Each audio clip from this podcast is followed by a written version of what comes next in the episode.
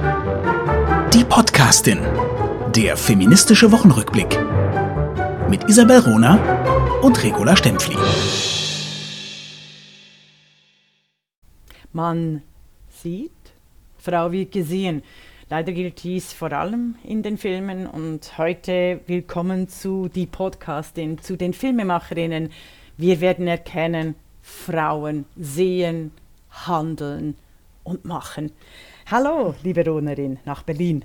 Hallo, guten Morgen nach München, liebe La Stempfli. Also heute haben wir uns äh, das Thema gesetzt, die großen Filmemacherinnen. Ich freue mich wahnsinnig drauf, aber wie üblich einen tollen feministischen Wochenrückblick. Willst du beginnen? Äh, kann ich machen äh, mit was Persönlichem. Ich äh, bin wahnsinnig glücklich, dass mich der Spiegel endlich mal interviewt hat zum ah, Thema ah, ja. 50 Jahre Frauenstimmrecht. Also der Spiegel, wir sprechen über Spiegelgeschichte, eine eigene Redaktion im Bereich Spiegel Online. Ich bin wahnsinnig gespannt, ob auch dieses ähm, nicht unbedingt für Innovation und, und Progressivität bekannte Printblatt der Spiegel auch was bringt zu 50 Jahre Frauenstimmrecht oder zu dem echt richtig guten, gelungenen, sehr politischen Interview mit mir. Das fände ich mhm. nämlich sehr geil. Heute Morgen kam der Spiegel Newsletter raus von, von dem äh, Redakteur äh, Dirk Kurb-Juweit und er nimmt, äh, er weist auch explizit auf dieses Interview hin und äh, erzählt da oder schreibt dazu auch, dass ihm das überhaupt nicht klar war.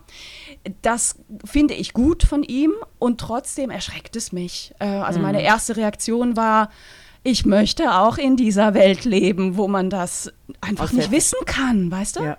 Genau, genau. Also wo es nicht quasi als Meinung gilt, sondern es wirklich äh, zum, zum allgemeinen Wissen gehört. Also das Interview ist fabelhaft. Ich hätte noch mehr die Gewalt, die eigentlich hinter einem Nicht-Frauenwahlrecht steckt, äh, thematisiert gehabt. Aber das kommt noch. Aber das ist wirklich ein fabelhaftes Interview. Ich werde es verlinken.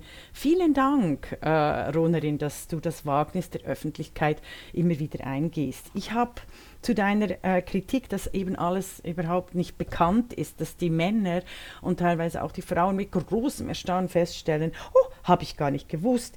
Äh, ein anderes Beispiel bei der linken Heinrich-Böll-Stiftung. Ah, interessant, die, schieß die Schreibt, die schreibt, Zitat, Netzpolitik ist ein Politikfeld, das gerade entsteht.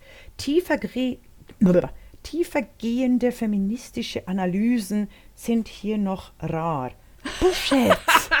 Bullshit. Bullshit. Es macht mich wahnsinnig. Wo leben ist, die? Ja, es ist für ein äh, neues Buch am 9. Februar, also in, in, in ein paar Tagen, also am Dienstag 2021 soll ein Online-Seminar stattfinden neben dem Heinrich Böll äh, äh, Institut und genau so werden in verschiedenen Wellen dieselben Frauengeschichten mit einem Male Gaze me meistens ähm, wieder und wieder und wieder hervorgekramt und diskutiert. Und das macht mich sehr, sehr müde.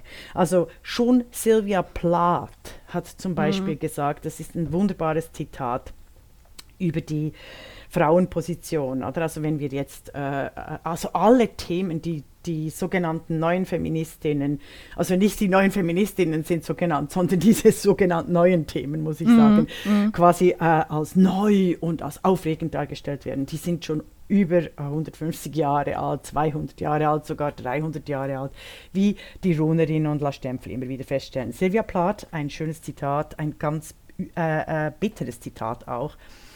Well, girls are not machines that you put kindness coins into until sex falls out. Mädchen sind keine Maschinen, in die Freundlichkeit gefüttert wird, bis Sex herauskommt. Wahnsinnig sprechend dieses, äh, äh wow. dieses Beispiel. Und äh, das äh, führt, uns, führt uns zum wirklich kläglichen Auftritt im Schweizer Fernsehen. Die deutschen Freundinnen werden wahrscheinlich denken, ach, das ist ja klar, die Schweiz ist sehr rückständig, was überhaupt eben nicht stimmt, wie wir an uns beiden sehen und an ganz vielen Frauen, die wir heute auch erwähnen werden, oder?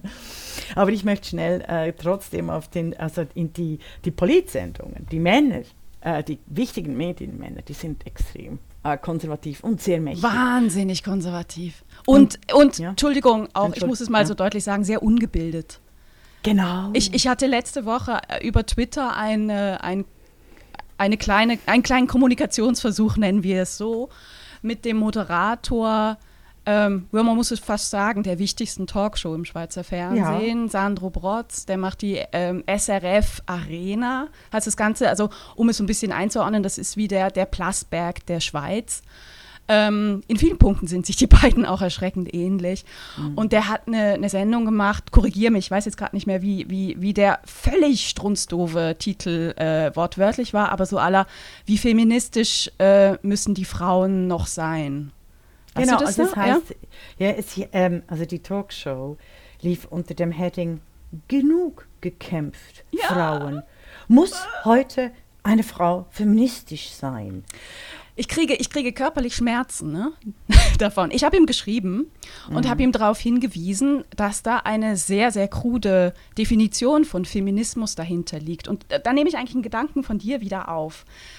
Ähm, als, als Frauen haben wir, müssen wir nur, müssen wir nicht nur immer kämpfen um unsere Geschichte, sondern mm. auch um unsere Begrifflichkeiten. Mm. Feminismus ist nicht ein Begriff, den man einfach immer füllen kann, wie es einem passt. Dieser Begriff hat eine Geschichte. Niemand würde sagen, ey, was bedeutet dir eigentlich die französische Revolution? Und man mhm. definiert einfach französische Revolution mit das Recht haben, Croissants kaufen zu gehen beim Bäcker. Das mhm. ist unzulässig. Mhm. Sehr schön, sehr schön. Hat, hat er nicht verstanden. Er fragt auch noch weiter. Nein, er fragt ja. auch noch weiter. Wie viel Gleichstellung haben wir und wie viel Gleichstellung brauchen wir noch? Das erinnert mich an eine ganz üble Geschichte aus dem Jahr äh, 2011, glaube ich, war es. Und daraufhin wurde ich nie mehr eingeladen von der damaligen Moderatorin Sonja Hasler die ähm, auch das Jubiläum zum Gleichstellungsartikel, glaube ich, war es, hervorgekramt hat und ganz übel einen Frauentisch installiert und einen, einen Männertisch. Am Männertisch war ein Antifeminist, saß der. Unter dem äh, Heading ähm, äh, unter dem Heading 40 Jahre Gleichstellung sind es nun die Männer, die unters Rad kommen. Und ich habe da das Beispiel gebracht, würden wir das bei der Aufhebung der Rassentrennung auch so machen? Oder? Also einen sehr gut, weißen, sehr, sehr einen gut. Weiß, und das müssen wir wirklich äh, äh, uns auf der Zunge vergehen äh, lassen und immer wieder als Beispiele für uns alle in solchen Diskussionen einführen. Würden wir bei dieser ganzen Frauen-Männer-Diskussion, wenn es um Rassenaufhebung ging, einen einen schwarzen Tisch, also Afro-American-Tisch machen und einen weißen Tisch und am weißen Tisch einen Ku Klux Klan-Mitglied, quasi eben einen Antifeministen hinsetzen. No, never. Never. Es wäre allen absolut klar, wie rassistisch, menschenverachtend, hetzerisch solche Medieninstallationen sind. Bei Frauen geht es offensichtlich. Und deshalb habe ich auch gesagt, äh, dem SRF, würde man mhm. Schwarze in den USA beim Jubiläum zur Aufhebung der Rassensegregation auch fragen, hey, hey, sollen Schwarze noch schwarz sein? Und wie viel Gleichstellung wollen Schwarze denn noch? Oder äh, wollen Sie, brauchen Sie wirklich Lohngleichheit, liebe Schwarze? Äh, das ist doch umstritten, so wurde es auch im Ausschreibungstext geschrieben. Oder, also, und, und, und. Ja, furchtbar. Um, um ein bisschen das Schweizer Fernsehen noch in, in der äh, kleinen Ehre zu retten. Ähm, es gibt noch eine andere Talkshow, die wird ja. moderiert von Barbara Lüthi. Ja. Und Barbara Lüthi ist wirklich eine, eine tolle, eine engagierte und eine sehr, sehr kluge äh, Journalistin. Absolut, ähm, ja. Das, genau. Das, also das möchten wir auch hervorheben. Also genau dezidiert. gleich wie äh, in, den, äh, in Deutschland die, die wichtigen Talkshows, die zwar in der Zusammensetzung auch zu kritisieren sind, aber trotzdem eine Anwill, äh, eine Maischberger, die sind wirklich nie so abgrundtief ähm, ungebildet. Und, und nochmal, bevor, also weil es mir wirklich wichtig ist, ne? also wir, wir, machen hier kein Bashing, weil jetzt Sandro Brotzen Mann ist. Also wir sind Nein. der festen Überzeugung, dass auch Männer vernunftbegabt sind und mhm. es gibt tolle, es gibt feministische Männer. Wir würden sie nur gerne lauter in der Öffentlichkeit sehen und hören. Äh, das, da gibt es noch Luft nach oben. Absolut. Und wie gesagt, Gleichstellung, Demokratie sind keine Themen für die nicht Gleichgestellten, für die nicht an der politischen Teilhabe Berechtigten, sondern es sind gesamtgesellschaftliche Themen, die unbedingt von allem verteidigt und vertreten werden müssen, auf einem Niveau, das äh, wirklich nicht mehr klingt wie vor 150 Jahren am Stammtisch äh, irgendwelcher abgefackelten äh, äh, äh Sexismusprofessoren finde ich. Mm, mm, mm. Ja, man nimmt, ja, ja, ja. Äh, lass, lass uns weitergehen im Thema. Ich, ich, ich, ich krieg wirklich, äh, ich krieg so Kotzreiz. also, äh, äh, nee, aber ich, ich verstehe es. Ich habe einen wunderbaren. Witz von meiner, äh, ah. Äh, von meiner Freundin. Ich, ich liebe ja den jiddischen Witz und das jiddische Mama, Mama und den muss ich schnell erzählen. Der Gerne. ist sehr, sehr lustig. Punkto Männer und Frauen und es zeigt das, was ich immer auch wieder plädiere. Es verweist auf die Wirklichkeit Wirklichkeit hin. Wir müssen auf die Wirklichkeit gucken. Also die, ganz kurz, die jüdische Mama hat drei Söhne und jeder dieser Söhne will natürlich unbedingt sich übertrumpfen mit der die jüdische Mama zu beschenken. Der erste sagt, ich kaufe ihr ein Haus. Der zweite, haha, ich ein Mercedes. Und der dritte, ha, ihr wisst doch, wie gerne die Mama äh, die Bibel liest. Also äh, habe ich einen Papagei trainiert, der ihr die Bibel jeden Tag rezitieren kann. Okay, alles wunderbar. Beim nächsten Schabes treffen sie zusammen und fragen, ja, wie sind die Geschenke angekommen? Und die Mama sagt, ja, also das Haus, das habe ich selbstverständlich sofort weitergegeben. Ich brauche ja nur ein Zimmer. Also ich bin sehr glücklich ähm, äh, und, und sehr großzügig. Und der Mercedes, auch den also wunderbar, aber den kann ich tatsächlich nicht brauchen. Aber, und jetzt kommt sie zum jüngsten Sohn, also das Geschenk war köstlich. Die Bibel war, war, wirklich köstlich. Die Bibel kann ich immer gebrauchen und das Hähnchen schmeckte tatsächlich fabelhaft. Finde ich großartig. Und es sind so Normen, also weil, weil wir treiben uns ja auch so eben der, der Reality-Check, der ist ja wahnsinnig wichtig, oder? Und die Medien tun ja so, jetzt kommen wir auch zum Filmthema, tun ja so, als wären Frauen omnipräsent, als wären, würden nur noch Frauenfilme machen und irgendwann ist es ja dann mal genug, oder? Und jetzt ah. müssen wir zur äh, bösartigen Realität, den Realitätscheck äh, kommen und das Hühnchen essen. Ja, yeah. also. ich habe zwei aktuelle Beispiele mitgebracht. Wunderbar. Also ja. noch ein paar mehr, aber jetzt so zum Einstieg. Äh, letzte Woche hat Kira Knightley, die Schauspielerin, bekannt gegeben, dass sie ähm, ab jetzt eine neue Vertragsklausel aufgenommen hat in ihre Verträge, die besagt, dass sie keine Sexszenen mehr dreht, insbesondere keine Sexszenen mehr mit männlichen Regisseuren. Ähm, sie hat das dann kommentiert in einem Podcast und hat erzählt, dass sie es, dass sie es satt hat, ähm, den, den männlichen Blick auf Sexualität und auf Frauen ähm, zu, zu verkörpern. Und wenn sie jemals wieder Sexszenen drehen sollte, würde sie das ausschließlich mit ähm, einer Regisseurin machen. Mhm. Das Beispiel erzählt ähm, sehr viel darüber, was für eine Rolle es spielt, wer Filme macht und was für Bilder entstehen von Frauen und was für Geschichten erzählt mhm. werden. Der zweite Punkt ist, ähm, am 28. Februar werden die Golden Globes verliehen und die Presse überschlägt sich gerade mit dem Hinweis, dass zum ersten Mal in der Geschichte der Golden Globes ähm, drei Regisseurinnen nominiert sind, ja. nominiert sind, nämlich Emerald Fennell, Regina King und Chloe Zhao. Mhm. Sie treten an gegen David Fincher und Aaron Sorkin. Ja. Zwei, zwei wirklich sehr gestandene, alte, bekannte Blockbuster-Filme. Ja. Ja, yeah, genau. Möchtest du was sagen, sonst rede ich einfach weiter. Nein, red, red weiter. Ich sage dann was, weil ich werde schon, werd schon wieder hässlich, merke ich. Und das bringt ja. ja eigentlich nicht. weil wir können, ja. eigentlich, wir können uns freuen und feiern. Eben, ja, drei, drei, drei Frauen, endlich. Ja. Ich, hoffe, ich hoffe, dass diese Golden Globe Story ähm, auch Anlass ist, stärker in die Geschichte zu gucken und stärker auch nicht nur der Golden Globe, sondern allgemein von Filmemacherinnen in, im, im Filmuniversum. Ähm, weißt du, wie viele Frauen, wie viele Regisseurinnen bislang mit einem Golden Globe für beste Regie ausgezeichnet worden sind? also die genaue Zahl weiß ich nicht. Ich, ich komme damit kann und das sieht ganz bitter aus. Also ich nehme an, fünf, acht, wie viele, weiß nicht, wie viel waren es? Eine einzige. Welche? Eine einzige eine äh, Künstlerin, die ich wahnsinnig verehre, weil sie zu den vielseitigsten Künstlerinnen des 20. und 21. Jahrhunderts gehört. Ähm, Barbara Streisand. Ah ja, wunderbar. Barbara Und- Streisand, nicht nur Ja. eine fantastische Sängerin, sondern auch Regisseurin, Produzentin. Ähm, sie hat den Golden Globe bekommen für Yentl. Mhm. Auch ein Film, ich habe den über Weihnachten endlich mal wieder geguckt. Ähm, ein, ein, ein wunderbarer, hoch, hochpolitischer, sehr berührender Film, den sie produziert hat, äh, bei dem sie Regie geführt hat, für den sie das Drehbuch geschrieben hat und sie hat auch noch gleich die Hauptrolle gespielt.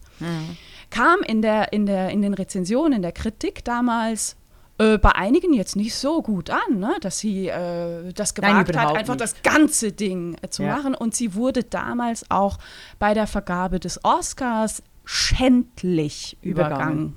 Ja, ja. Und es, es, ich muss sagen, in diesem äh, Saturday Night Live, also es werden sehr viele sexistische Witze auf Kosten von Barbara Streisand äh, immer, also immer noch inszeniert. Jetzt vielleicht in den letzten fünf Jahren nicht mehr so, aber es gab so eine Phase, äh, in der eben Sexismus aus Humor gerade auch unter den linken Intellektuellen extrem äh, nicht nur subtil, sondern wirklich frauenfeindlich äh, gefeiert wurde. Also Wo ist jetzt der Unterschied zu heute? Das ist doch immer noch so.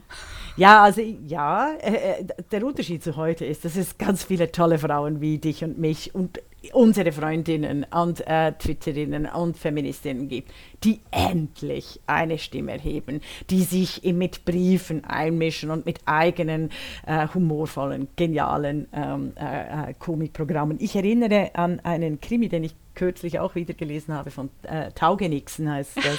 Und dort ist es so, gibt es so eine geile Szene, äh, wo die, die Protagonistin sich lustig macht um die äh, Misere in der Comedy-Szene unter Männern, weil es einfach überhaupt keine guten Männer mehr gibt, die Comedy leisten können. Bei den Frauen ist schon, ist schon ein Überfluss vorhanden. Also ganz, ganz toll. Also kommen wir zurück zum, zum Golden Globes. Äh, kann, meine Liebe, kann, ah, kann. Weißt du, das so als avantgardistisches... Kann, kann äh, das Verb oder kann die Ortschaft? Nein, kann die Ortschaft und kann die Filme spielen. Mach mich nicht fertig. Ich weiß, äh, mit mir kann man auch gute, Sch- also über mich kann man gute Schätze machen mit meiner äh, Ich Sprachverwirrung. bewundere dich total. Ich bin nur in, in Tüdel, würde man sagen, in Deutschland. Äh, äh, äh, in welcher Sprache wir uns gerade unterhalten. Ja, non. Äh, Non. C'est le Festival de Cannes. Und von 71 äh, Männern, die Cannes gewonnen haben, waren bisher 2015 äh, die äh, Varda, über, über sie erzähle ich noch ganz viel, äh, über Agnès Varda. Und ähm, äh, der erste Film, der Cannes gewonnen hat, war von äh, Jane Campion 1993, Das Piano. Also großartiger Film immer noch. Und äh, 2019 erhielt äh, eben Agnès Varda oder 2018 äh, den Preis für ihr Lebenswerk. Also Cannes ist Cannes steht ja für äh, Nouvelle Vague, steht für AutorInnen, äh, Kino, äh, steht für a- den anderen Blick. Und es ist doch sprechend, dass ausgerechnet dieses Festival, das sich unter Männern als äh, progressiv, als äh, different, als wahnsinnig vielfältig inszeniert und zelebriert, äh, unter den Frauengewinnerinnen ganz, ganz weit hinten steht. Und deshalb hat 2018 die Jurypräsidentin Kate Blanchett eben mit Agnès Varda den Appell für Chancengleichheit und gleiche Bezahlung für Frauen in der Filmbranche in schwarzen Anzügen äh, äh, lanciert. Es gab da auch einen Medienwiderhall, ist wahrscheinlich unter Corona wieder ein bisschen untergegangen. Schon wahnsinnig, gell? Ja, das ist wirklich wahnsinnig. Wollte, wolltest du zu Agnès Varda noch mal ein bisschen Gerne. Also ausholen? sie ist 1928 bis 2019 hat sie gelebt, also wurde auch eine wunderschöne äh, äh, alte Frau und als ehemalige Brüssellerin will ich sie unbedingt vorstellen. Sie ist die Schlüsselfigur des modernen Films. Wirklich die Schlüsselfigur. Und Wikipedia, die Plattform, die Frauen vernichten will teilweise, macht sie zur Grande Mère de la Nouvelle Vague. Sie war nicht die Grande Mère Die de la Grande Nouvelle Mère, Vague, ah. sondern sie war wenn schon La Mer, also wenn wir irgendeinen Zivilstand wollen, La Mer de la Nouvelle Vague, sie initiierte die Nouvelle Vague. sie war viele, die Nouvelle Vague. Sie war die Nouvelle Vague, ja. Und das erkennen jetzt ganz viele Filmkritiker äh, die äh, bisher eben auch solche äh, blöden Klischees rübergenommen haben. Und Wisst ihr, wieso, dass sie quasi als, als Gründerin der Nouvelle Vague verloren ging? Natürlich wegen ihrem Ex-Ehemann, mit dem sie nur ganz kurz zusammen waren, mit Jacques Demy. Der war natürlich an der Vernichtung ihres Namens mitbeteiligt, so dass die Nouvelle Vague immer mit diesen Godards und Truffauts, also wobei Truffaut liebe ich, der hat die Fanny Ardant, meine Lieblingsschauspielerin, oh, ja. ist wirklich wahnsinnig toll. Wahnsinnige aber trotzdem, Frau. Toll. aber die Nouvelle Vague wird auch heute auf Wikipedia mit den Männernamen äh, äh, assoziiert, statt mit Agnès Varda. Sie hat ähm, für mich schwierige Filme gemacht, aber ich muss mich outen. Ich bin in der Nouvelle Vague, also in diesen alten äh, Filmen, immer ein bisschen verloren. Ich bin wahrscheinlich zu sehr eine eine ganz andere Film traditionell äh, konditionierte Seherin. Also ich mag, ich mag auch Blockbusters, ich mag eben Musicals, über das haben wir uns ja auch schon unterhalten. Also vielleicht habe ich einen Geschmack, der äh, aufgrund meiner Herkunft als Kitsch äh, deklassiert wird, wobei ich mich da sofort wehren würde. Äh, ich, also meine äh, Freundinnen sagen immer, in den Büchern bin ich quasi äh, wirklich äh, die, die Denkerin avant la lettre, in den Filmen bin ich so irgendwie die also eben noch, noch die, die, die Kassen, die Kassenverkäuferin, wie, also nicht die Verkäuferin, die ich immer war auch. Ähm, also, aber ich möchte für alle, die, das, die diesen Blick für die Nouvelle Vague haben, unbedingt äh, äh, schaut den feministisch, die, die Feminist, den feministisch-ikonografischen äh, Film Cleo äh, de 5 Uhr à 7 Uhr, also diese zwischen 5 und 7 Uhr, diese zwei Stunden, die in Frankreich immer als die zwei Stunden gelten äh, vor dem Abendessen für den Sex, für den Liebesakt. Äh, sie hat ihn eins zu eins gedreht, diese zwei Stunden, und das Leben von Cleo erzählt, die als eigentlich oberflächliche Frau also mir so erscheint, aber, äh, äh, aber sehr hintergründig ähm, mit unglaublich äh, weiblichen feministischen Themen zu kämpfen hat. Wie gesagt, es ist nicht mein Lieblingsfilm. Ich kenne aber ganz viele Frauen ähm, die und Männer, die, die finden, das ist eigentlich einer der wichtigsten Filme äh, der Nouvelle Vague. Also noch viel, viel äh, wichtiger als den, der, der äh, Godard da, de souffle. Spannend. Spannend. Ja, also, also, ich weiß nicht, wie es dir ging. Ich, ich habe, also ich werde oft gefragt, ähm, warum ich äh, so ein Hochdeutsch spreche, wie ich es spreche. Und meine Antwort ist immer, ich habe als Kind sehr, sehr viel Fernsehen geguckt. Mhm. Ähm, und ich habe auch immer und sehr früh schon Filme geschaut und ich habe das immer geliebt. Jetzt komme ich aus einer Familie, ich habe zwei ältere Brüder und ähm, also James Bond war bei uns ganz, ganz hoch im Kurs, die ganzen Winnetou-Filme, selbstverständlich und die ganzen Krimiserien der 80er Jahre. Mhm. Und ich habe ähm, äh, irgendwann ähm, begriffen, dass, dass ich, dass Frauen da erschreckende Rollen nur spielen. Und ähm, äh, habe hab das begriffen als Kind schon und ähm, habe hab das auch, auch thematisiert, aber es gab keine Alternative. Also, wenn man so Stark zugeschüttet wird. ja, Entschuldigung. Äh, naja, wir, wir, sprechen über die 80er ne? Mhm. und, und frühen 90er. Wenn man so zugeschüttet wird mit Bildern und Frauen kommen da nicht vor oder kommen nur vor als, äh, äh, als mit Gold besprühte Leichen oder als irgendwie Deko oder wenn sie Detektivinnen sind. Ich grüße drei Engel für Charlie, was ich äh, total gerne geguckt habe als Kind, weil endlich gab es drei Detektivinnen, ähm, die auch ein bisschen Karate konnten, aber irgendwie ähm, mhm. so richtig durchsetzen konnten sie sich dann doch nicht. Quest. Diese Frauenbilder fand ich scheiße und mhm. sie gehen wirklich tief rein in, in unsere Vorstellung und uns, das sind jetzt wir alle, ne, Männer wie Frauen, in unsere Vorstellung von Welt. Das heißt, dieses Mediumfilm hat nochmal eine äh, andere äh, Verantwortung auch, weil es prägt direkt unser bildliches Vorstellungsvermögen. Mhm. Es sind vor allem die Leerstellen, die uns prägen. Also die nicht ausgefüllten weiblichen Subjektrollen.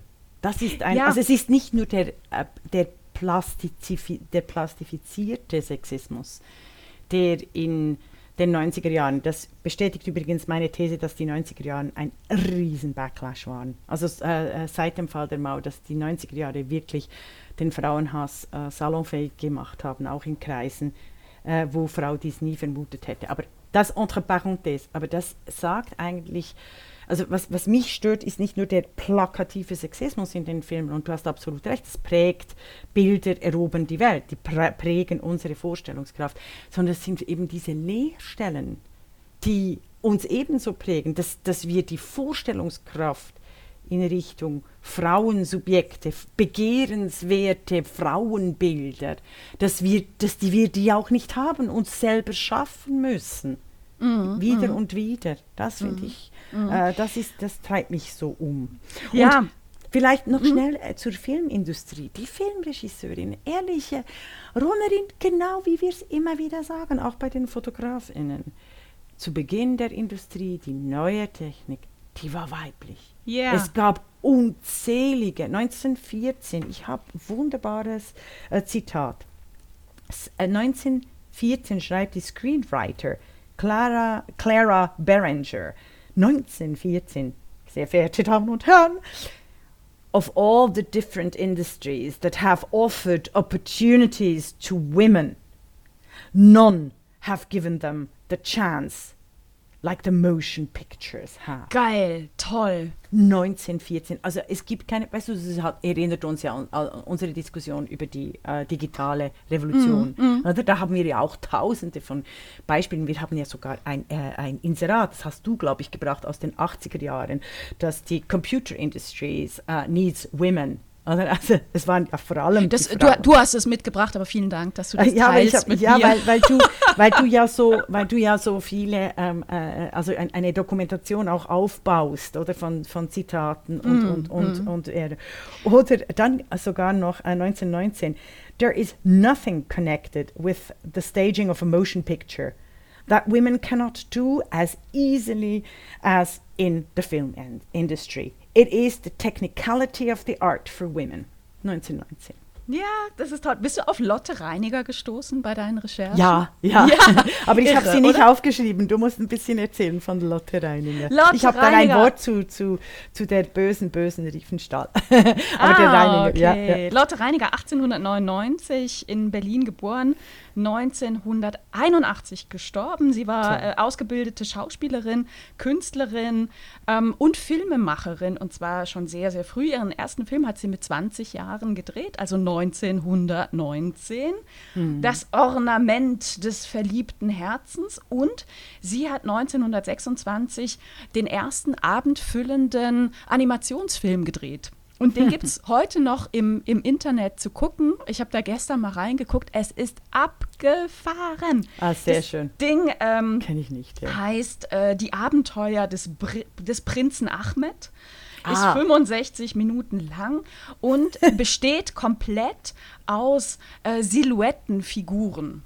Hm. die einzeln hergestellt wurden. Also es ist unglaublich figurenreich, charakterenreich. Und dann wurden diese, diese, mir fehlt das Fachvokabular, ich entschuldige mich, die Puppen oder diese Silhouetten ähm, einzeln äh, gefilmt in 96.000 Einzelbildern. Wahnsinn.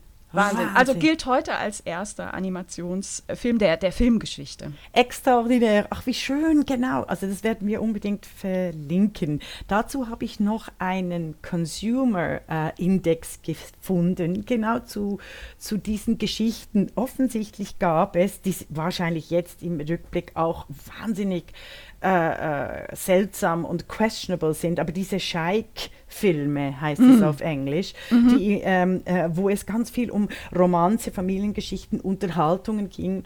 Und die Filmindustrie hat in, äh, eben in ihren Anfängen vor allem auf die Frauen im Publikum gesetzt. Also Frauen haben unglaublich viele äh, Kino Tickets gekauft. Also und deshalb waren dann die Filme eben dann wahrscheinlich eben auch dann eben questionable im Sinne von, von den kulturellen äh, Kontexten und Kitsch und so weiter und so fort.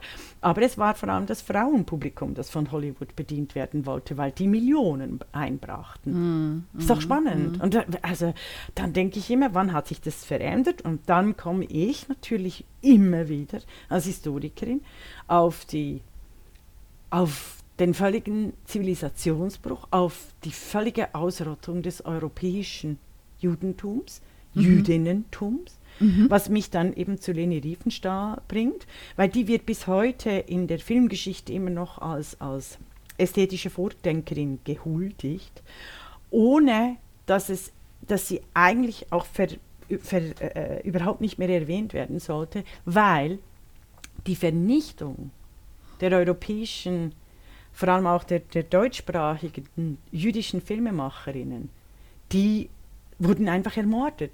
Sie mhm. hatten keine Chance, ihre Ästhetik äh, zu entwickeln ähm, weiterzuentwickeln. Sie wurden, sie wurden nicht nur ermordet, sondern sie wurden einfach auch vergessen, verscharrt, vergraben. Es ist unglaublich.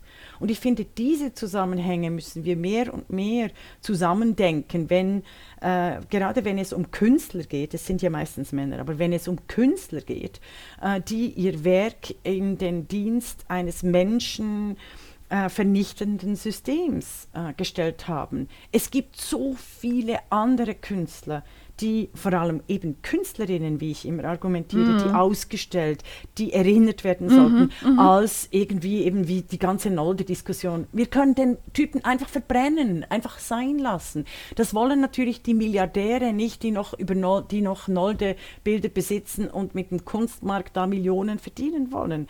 Aber ich finde eben, wir können die zeitgenössischen Künstlerinnen nehmen die nicht ihre Kunst in den Dienst ja. äh, des Mördersregimes äh, gebracht ja, haben. Ja, Deshalb, also das ist mir ganz wichtig, dass diese Filmemacherinnen ähm, tatsächlich äh, äh ermordet wurden.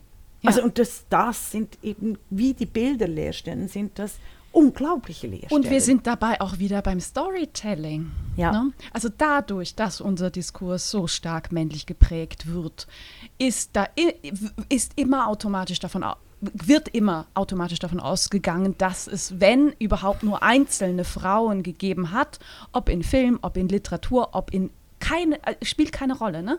Mhm. Und dann nur eine ausgewählt wird, um sie vorzustellen. Das ist ein, eine, ein, ein Grundfehler unserer, äh, unseres Geschichtenerzählens. Ne? Ja, es ist, und es ist eine ständig wiederkehrende Verletzung.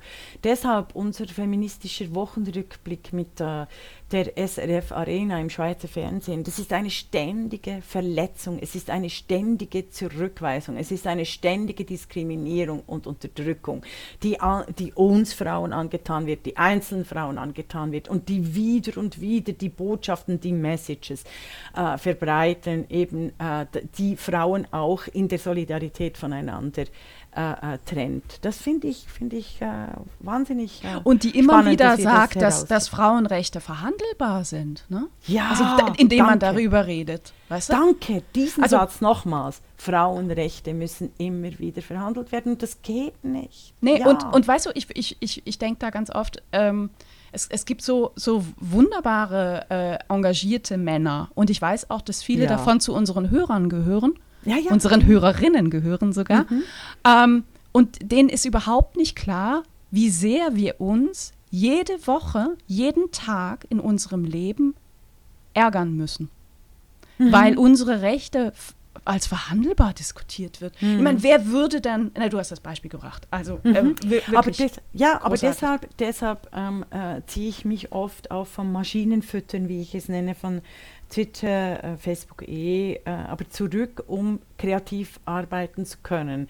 Also dann deshalb unterhalte ich mich gerne mit Frauen, um, um quasi jenseits dieses Weltenrauschen, dieses herrschaftlichen patriarchalen Weltenrauschens kreativ sein zu dürfen und weiter kreativ sein zu dürfen. Und weißt du, was mir aber noch wichtig ist, hier auch mal in der Podcasting zu erwähnen, in meinem persönlichen Umfeld und meinem akademischen Umfeld, das ja puncto Gender wahnsinnig sensibilisiert sein sollte oder ist oder wie auch immer sich selber auch so definiert.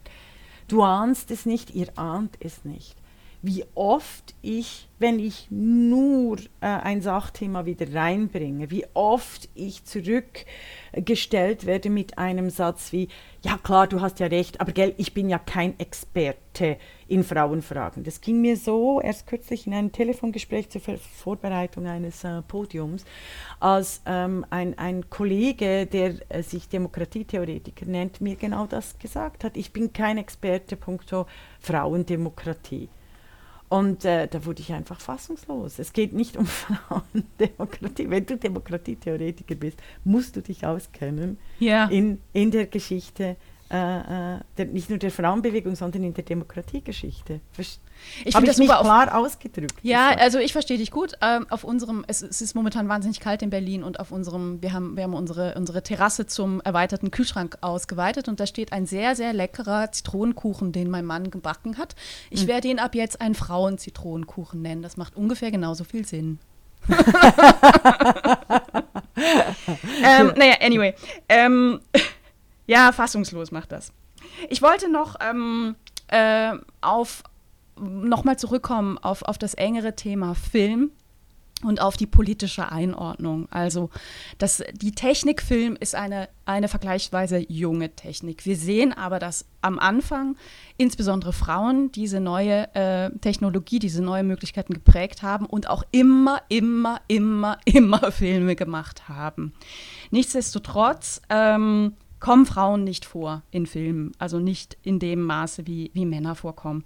Und bereits in den 80er Jahren hat die kluge Alison Bechdel ähm, eine, eine Theorie vorgelegt, die heute bekannt ist unter dem Namen Bechdel-Test.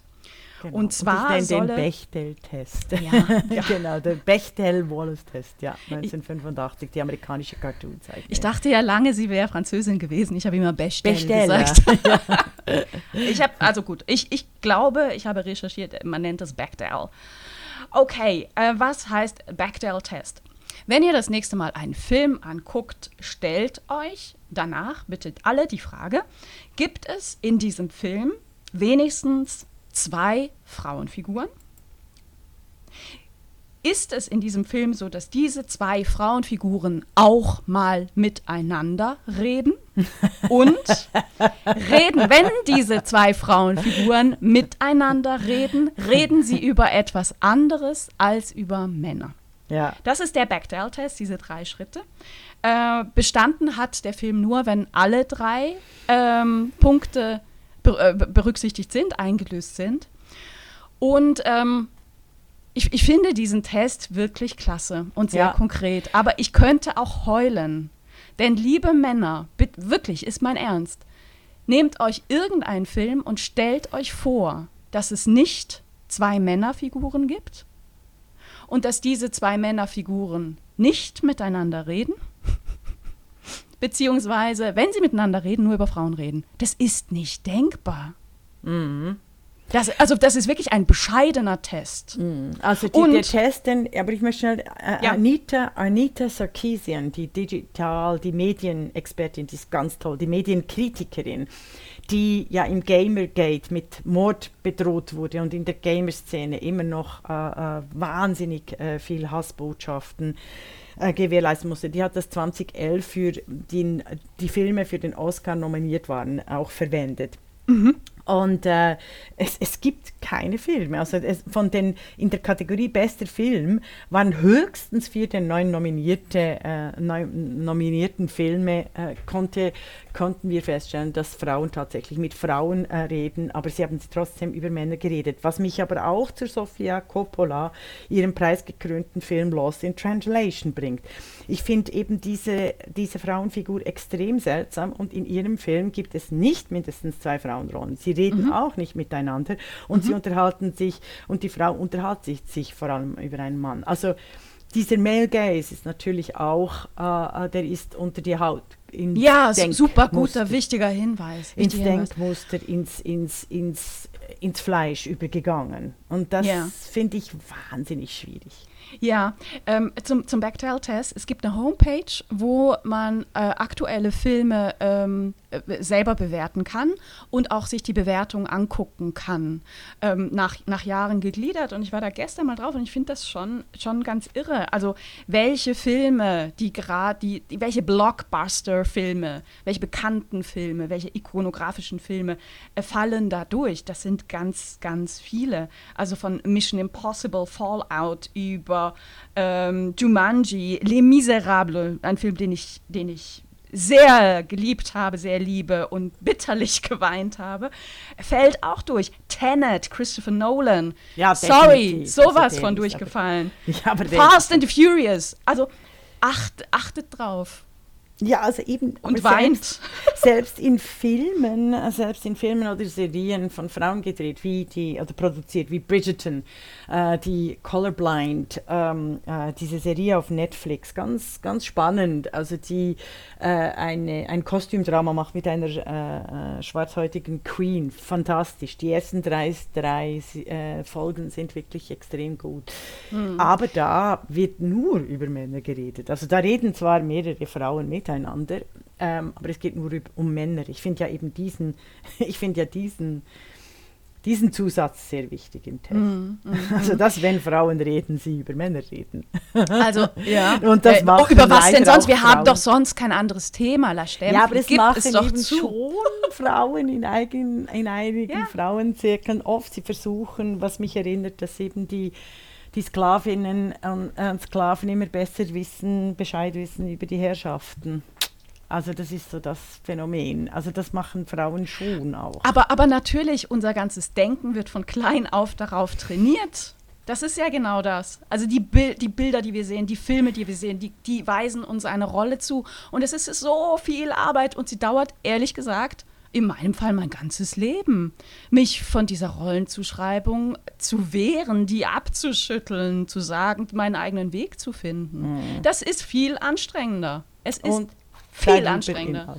Was also, uns aber zum perfekten Timing bringt diese Woche, was wir unbedingt erwähnen müssen in diesem Thema, das Magazin der äh, Süddeutschen Zeitung hat äh, fast, also hat 185 Porträts gebracht unter dem Titel Act Out. Schauspielstars outen sich im wahnsinnig berührenden Gespräch von Caroline Emke, von Caroline Emke und Lara Fritsche im eben das Magazin. Sie plädieren äh, für ein Umdenken in der ganzen Film, Theater, Kultur und Fernsehindustrie zeigen auch, wie unglaublich diskriminierend eben die Rollen sind, das sexistische heteronorme Rollen eben diesen Male Gaze äh, äh, Alltagsgeschäft sind. Sie haben einen gut, also sie haben nicht nur einen guten Tipp, sondern es, ist, es gibt äh, äh, etwas, was mich äh, sehr berührt hat und was ich finde, das müssen wir auch wiederholen. Die Rollen sollten, also wenn Schwule schwul, also wenn Schwule gespielt, wenn es eine schwule Rolle gibt, dann bitte äh, lasst auch einen schwulen Mann dies spielen oder eine lesbische Frau eine lesbische Frau spielen und zwar für die nächsten zehn Jahre lasst äh, alle diversen Menschen alles spielen. Ähm, das finde ich, weil das ist ja eigentlich das Ziel, dass alle alles spielen können. Ich, ich glaub, wollte schon immer eine Männerrolle spielen. Ich werde da yes. immer nicht besetzt. Und genau das wollte ich eben sagen. Ach so, okay. Genau de, äh, diesen Ich habe es nie begriffen. Ich wollte ich eben begriffen. machen. Ja, aber ich finde es nicht witzig. Äh, Nein, ich auch nicht. Äh, ich wollte da eben eingrätschen, reingrätschen mhm. und sagen, die Süddeutsche, das Magazin der Süddeutschen Zeitung hätte auch Frauen porträtieren sollen die genau das sagen. Also ich will auch eine Männerrolle. Ja. Mhm. Das so würde die Welt Judy, verändern. So wie Judy Dench äh, die Shakespeare-Dramen, Hamlet, äh, ähm, äh, Macbeth etc. auch äh, die Männerrollen spielt. Ja. Weil dann das Subjekt, also das, was ja äh, Mädchen und Frauen beim Lesen von großer äh, Literatur, von Klassik äh, realisieren, also es, äh, die sich eben, wie ich ja erzählt habe, also die äh, griechischen, klassisch-griechischen Sagen, ich mhm. bin, ich bin Odysseus, also Odyssa. Mhm. Das fällt mir überhaupt nicht schwer. Und deshalb wäre es ganz wichtig. Ja, mhm. aber so weit, so weit geht die Debatte nicht und so weit geht das Denken nicht und die Vorstellung. Das sieht man ja auch ganz oft bei Science-Fiction. Äh, Filmen beispielsweise, ne, wo, wo, wo ja. wirklich eine Welt erfunden werden kann in ferner Zukunft. Und was sieht man da? Die gleiche Scheiße der Geschlechteraufteilung. Ja, ja, ja. Oder, also oder wo, bei Tierwelten, also bei ja. Comics oder bei Tierwelten, bei den Kinderfiguren, äh, also bei den Plüschfiguren, dass sogar Plüschfiguren quasi geschlechtsspezifisch besetzt werden. Oh my goodness, oh my we're God. talking about Plüschfiguren. Oder? Ja. Also, ähm, ja, aber der Penis ist neutral, ne? selbst beim, beim Plüschhasen. So, ähm, ich wollte noch hoffnungsvolle Infos äh, ja. geben. Ne? Weil Und ich will ich noch einen Filmtipp abgeben. Ja. Super. Ich nehme nämlich wahr, dass sich wirklich was tut in der Filmindustrie. Ähm, durch tolle Regisseurinnen wie, wie Greta Gerwig, Maria Schrader, Petra Wolpe, die Erfolg haben mit neuen Themen, neuen Themen für die Filmindustrie, normalen Themen für alle, die nicht zu dieser Norm des Plüschhasen gehören. Ne? Mhm. Also es, es ist, ich, ich hätte das früher, ich hätte das mit 20, äh, hätte mich diese These äh, irritiert, beziehungsweise vielleicht sogar aufgeregt. Aber heute sage ich ja, Frauen machen andere Filme als Männer wenn sie die Möglichkeit haben, machen sie auch andere Themen. Themen, die Frauen stärker in den Blick nehmen. Also äh, ja, einfach die, die, die, die gerade im, also Petra Wolpe im Frieden hat offensichtlich die Geschichte wirklich rezipiert, indem ja. sie eben Frauen Stimmen geben. Es geht eigentlich um die Wirklichkeitsnähe oder um die, um die, um die Umsetzung, die künstlerische Umsetzung äh, von Wirklichkeit, die in Filmen äh, eben, das ist, das ist ja das Autorienenkino, ist ja, sagt immer, es geht immer um die Umsetzung, die Transformation von Wirklichkeit in eine Kunstform. Und da sind Frauen immer außen vor geblieben. Und das machen tatsächlich äh, Filmerinnen. Die Welt wird größer, die sie zeigen. Also äh, ich, ich bin Fan. Hast, hast du die, die Miniserie auf Netflix Unorthodox gesehen von Maria Schrader? Ja, ja, großartig.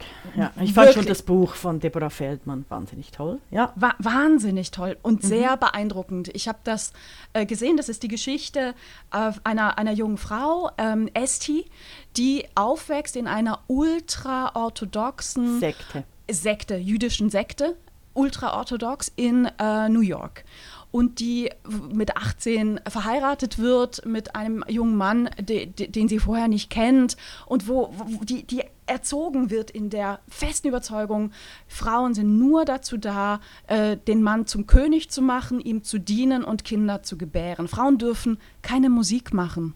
Sie dürfen nicht singen. Sie dürfen, äh, sie, sie kriegen keine Schulbildung. Sie sind völlig abhängig. Und mit 19 Jahren ähm, bricht sie aus diesem frauenverachtenden System aus und flieht nach Berlin. Und diese, diese Serie ähm, schneidet das ganz, ganz geschickt zusammen. Also es ist alles gleichzeitig diese, diese Flucht in, nach Berlin, dieses, diesen Versuch, sich selbst zu finden, äh, den eigenen Weg zu finden und diese Rückblicke in ihr Leben, in ihre Erziehung, in ihre ähm, äh, Gehirnwäsche, der sie unterzogen wird. Diese Serie hat ähm, 2020 einen Emmy Award bekommen als beste Miniserie und ist jetzt auch bei den Golden Globes als beste Miniserie nominiert. Maria Schrader und ich finde es auffallend, diese Serie ist von Frauen gesch geschrieben. Die Grundlage, du hast es genannt, Deborah Feldman, stammt von der Frau, Drehbuch äh, stammt von der Frau, produ produziert wurde es von Frauen und Maria Schrader hat äh, Regie geführt und, und nimmt uns mit in in eine Wirklichkeit, in der Frauen eine Rolle spielen. Mhm. Und das ist sehr beeindruckend. Ein Thema, also finde ich, äh, eben Maria Schrader finde ich äh, eine wahnsinnig, wahnsinnig große Künstlerin, eine wahnsinnig tolle Schauspielerin äh, und Filmemacherin. Also äh, absolut äh, ein Thema bleibt, das äh, unorthodox ein sogenanntes Frauenpublikum erreicht hat. Also allein irgendwie die Männer dazu zu bringen, äh, diese äh, Serie zu, nicht nur zu rezensieren, sondern auch darüber nachzudenken, was, welche Geschichten werden hier eigentlich überall erzählt. Weil sie sind eben auf äh, Mehrebene, auf, auf verschiedenen Ebenen. Aber weißt ähm, du, Männer lesen auch keine Bücher von Frauen, also viel weniger. Ne? Ja, also dazu gibt es ja auch Studien. Ne? Ja, ja, also das Interesse das von Männern schon. ist einfach gegenüber Frauen denkbar gering haben wir schon mehrmals äh, ja. ja. auch festgestellt. Ich möchte noch einen Film erwähnen, Lina Wertmüller, äh, ganz einen uralten Film, 1973, der kam in den 80er Jahren erst in die deutschsprachigen Kinos und hat mich persönlich äh, sehr geprägt in der Geschichte, in der Geschichte von unten, großartig. Äh, ich habe ihn aber seitdem nicht mehr gesehen, vielleicht ist er gar nicht so gut. Ich habe ihn in der Erinnerung als einer der wichtigsten Filme in meinem ganzen Leben. Und äh, er heißt Amore e Anarchia. Der ist völlig verschwunden. Wikipedia reduziert die geniale Filmemacherin auf ihre äh, kommunistische äh, Vergangenheit und auf die Feministin. Dabei ist sie wahrscheinlich, ist hier eine wahnsinnig wichtige Biografie zu entdecken. Ich wünschte, ich hätte ein Budget, weil sie lebt noch und äh, könnte noch äh, ein paar Monate mit ihr verbringen, äh, so wie Laure Adler mit Charlotte Perriand, um mit ihr darüber zu reden, äh, was, was sie alles erlebt hat. Also das ist so eine Stimme, da möchte ich unbedingt ähm, alle Schreiberinnen, die Budget und Zeit haben, aufmuntern, schaut doch mal nach, fragt mal nach, was ist mit Lina Wertmüller, einer der ganz großen Künstlerinnen der 70er Jahre, die verschwunden ist. Spannend. Sagt mir zum Beispiel mal wieder gar nichts. Also werde ich, werde ich gerne äh, direkt folgen, deinem, deinem Tipp. Ich, würde gerne noch mal auf Petra Wolpe zu sprechen kommen. Petra Wolpe, die Regisseurin des Welterfolges Die göttliche Ordnung. 2017, ähm, ein, ein Film ähm, fürs große Publikum, äh, ein Empowerment-Film für alle Frauen und Männer und äh, Unterstützende der, der Demokratie, wo es auch um ähm, in einer fiktiven Geschichte um die Emanzipationsgeschichte einer, einer Schweizer Hausfrau in den 70er Jahren geht und den Kampf ums Frauenstimmrecht. Ein sensationell guter Film. Und ich hab, hatte das, das große Vergnügen, äh, Petra zu treffen ähm, vor, vor der Corona-Pandemie. Äh, sie wohnt inzwischen in New York, aber ähm, ist, ist immer mal wieder in Berlin und wir, wir waren Kaffee trinken und ich habe ich hab sie interviewt für unser Buch 50 Jahre Frauenstimmrecht. Ähm, eine brillante Frau, eine politische Denkerin, eine, äh, eine bemerkenswert vielseitige Künstlerin auch. Und sie hat sehr, sehr ähm, politisch übers Filmemachen gesprochen und sie sagt, einer der, der, der also das, das Filmbusiness ist das sexistischste Business der Welt. Hm. Äh, Militär kann dagegen einpacken. Hm. Und sie sagt knallhart, äh, ein Grundproblem ist, dass 80 Prozent der Produktionsmittelförderung hm. an Männer geht. Und mhm. das gilt für die Schweiz, das gilt für Deutschland und das gilt immer noch auch für die USA. Da ist es sogar in der Tendenz noch, noch schlimmer. Das bricht erst langsam auf, aber 80 Prozent der Kohle am Schluss, am Schluss geht es immer, geht's tatsächlich das, immer um ja, Geld, it's, ja, it's the money, it's ja. the money. Und Petra Wolbe hat auch äh, die Serie zu Der Frieden mhm, preisgekrönt, auch international wird sehr gerühmt. Äh, ich habe sie noch nicht gesehen, die muss großartig sein. Und genau ja. eben das, was wir gesagt haben, äh, wenn Frauen Filme machen, dann äh, sind sie dem Filmemachen viel näher den Narrativen, deren Fiktionen, der künstlerischen Transformation, der Wirklichkeit, die tatsächlich die Menschen bereichert, als dies die meisten Männerregisseure. Das war die Podcastin, der feministische Wochenrückblick mit Isabel Rona und Regula Stempfli.